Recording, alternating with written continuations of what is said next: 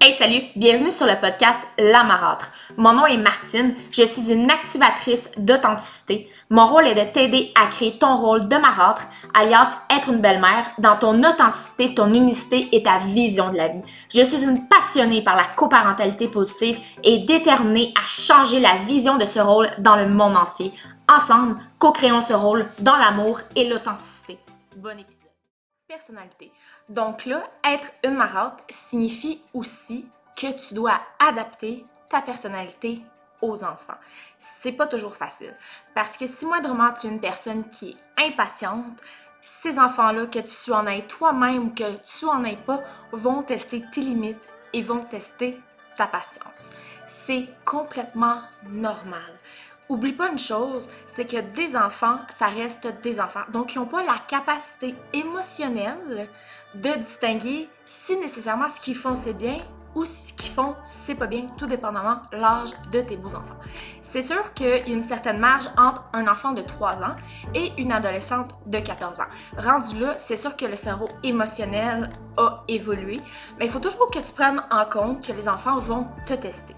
Donc, souvent, qu'est-ce qui va arriver, c'est que ton conjoint va te présenter à ses enfants.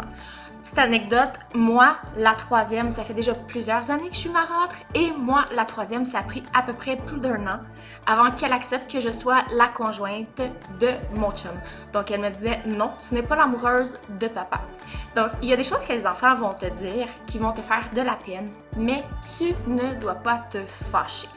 Tu dois expliquer avec des mots et non pas avec la colère la raison pour laquelle cette phrase-là ou ce qu'ils t'ont dit t'a blessé. C'est pas toujours évident, les enfants vont te faire sortir de tes gonds à plusieurs reprises. Ils ne t'accepteront pas nécessairement dès la première journée et c'est tout à fait normal. Les enfants ont un problème avec la séparation, ce qui est tout à fait normal.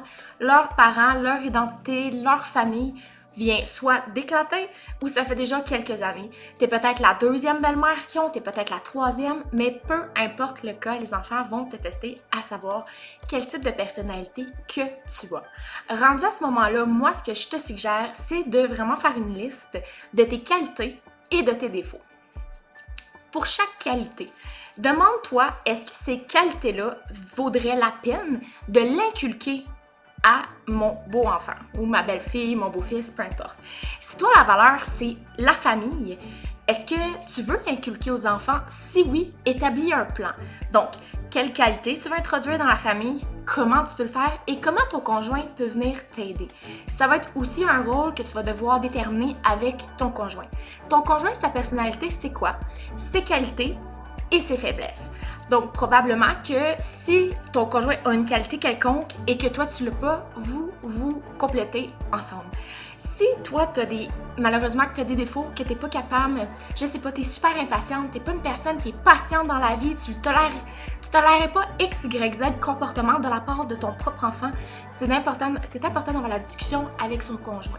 Vous faites un team, vous faites une équipe et la relation que vous avez et la famille que vous voulez faire va dépendre de votre Donc, ça va être important de faire cet exercice-là aussi avec ton conjoint. Qualité défaut, qualité défaut de ton conjoint, comment vous vous complétez et comment est-ce que vous pouvez introduire les belles qualités que vous voulez inculquer aux enfants, la façon de le faire, mais surtout, qu'est-ce que tu as envie de toi, comme belle-mère, euh, comme mère, que ces enfants-là aide-toi. Parce que peu importe le rôle que tu joues, que tu sois une marâtre, que tu sois un parent, que tu sois une mère ou un père, les enfants déteignent de toi. Donc, que tu aies des bons ou des mauvais comportements, les enfants vont l'imiter. Les enfants imitent les comportements des adultes autour d'eux. Tu deviens une figure d'autorité, donc tu dois faire attention à ce que tu dis, comment tu le fais et surtout comment tu amènes le sujet. Parce que les enfants vont faire exactement la même façon que toi. Que ce soit tes enfants bébés bedons ou non, ils vont le faire parce que tu vas vivre avec ces enfants-là, parce que tu vas les éduquer, tu vas leur faire la discipline. Tu vas leur intégrer tes valeurs, tu vas leur, tu vas leur intégrer ta personnalité et c'est tout à fait normal que les enfants te challengent. Il faut que tu sois extrêmement patiente. Comme je disais euh, il y a quelques jours, devenir une marâtre, ça se fait pas du jour au lendemain. Ça va prendre l'aide de ton conjoint à l'introduction pour les enfants, mais surtout toi et ton conjoint devez former un team. Donc, je te conseille d'analyser ta personnalité, tes qualités, défauts. Qu'est-ce que tu peux amener de plus aux enfants? Et surtout s'il y a une problématique, comment est-ce que par ta personnalité, par tes qualités, tu peux euh, discuter avec l'enfant, comment tu peux amener ça à l'enfant, tout dépendamment de l'âge qu'il a, évidemment. Un enfant de 2 ans ne comprendra pas une phrase à 160 mots pour savoir que il te dit Ah, mais toi, t'es pas ma mère, il comprendra pas pourquoi tu expliques ces 160 mots-là, puis il s'en fout, il est trop petit, puis c'est normal. Par exemple, une adolescente de 14 ans va le comprendre. Et surtout, des fois, les enfants peuvent vouloir tout simplement que tu crisses ton camp. Donc, ça va être important de faire un team avec ton conjoint, connaître ta personnalité, tes forces, tes faiblesses, tes qualités, tes défauts pour amener une belle famille recomposée et surtout selon aussi la vision que tu as de la famille recomposée. Comment toi tu vois ça? Est-ce que tu vois ça comme dans Blanche-Neige ou est-ce que la belle-mère ou la marâtre est vraiment une personne qui s'occupe pas des enfants puis qui fait en tout leur possible pour leur rendre la vie misérable? Parce qu'il y a des belles-mères que malheureusement, elles rendent la vie misérable à ces enfants-là. Il y a des femmes que ce n'est pas leur place d'être avec un homme qui a déjà des enfants nés d'une première union. Donc, je t'invite vraiment à faire un, un melting pot, un exercice avec ton conjoint de tes défauts, tes qualités, tes forces, tes faiblesses, ce que tu veux amener aux enfants et surtout, comment est-ce que tu peux solutionner un problème. Anticipe les problèmes.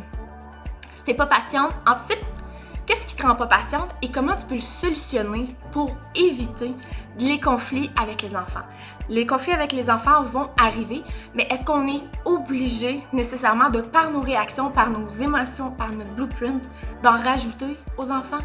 Pas nécessairement. Fait que des fois, on va dire que Oh my god, cette belle-mère-là euh, est tout le temps en train de chicaner mes enfants, ça n'a pas de bon sens. Mais en réalité, c'est quelque chose que les enfants ont fait et qui t'ont blessé. Mais toi, comme adulte, tu es supposé être capable d'intervenir et surtout d'avoir une, euh, une capacité émotionnelle plus élargie et plus prononcée qu'un jeune enfant. Tu es supposé l'avoir.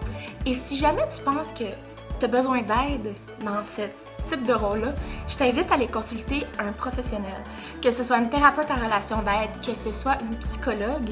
Il y a beaucoup de gens en thérapie qui sont capables de t'amener à un autre niveau de conscience pour ton nouveau rôle de marâtre.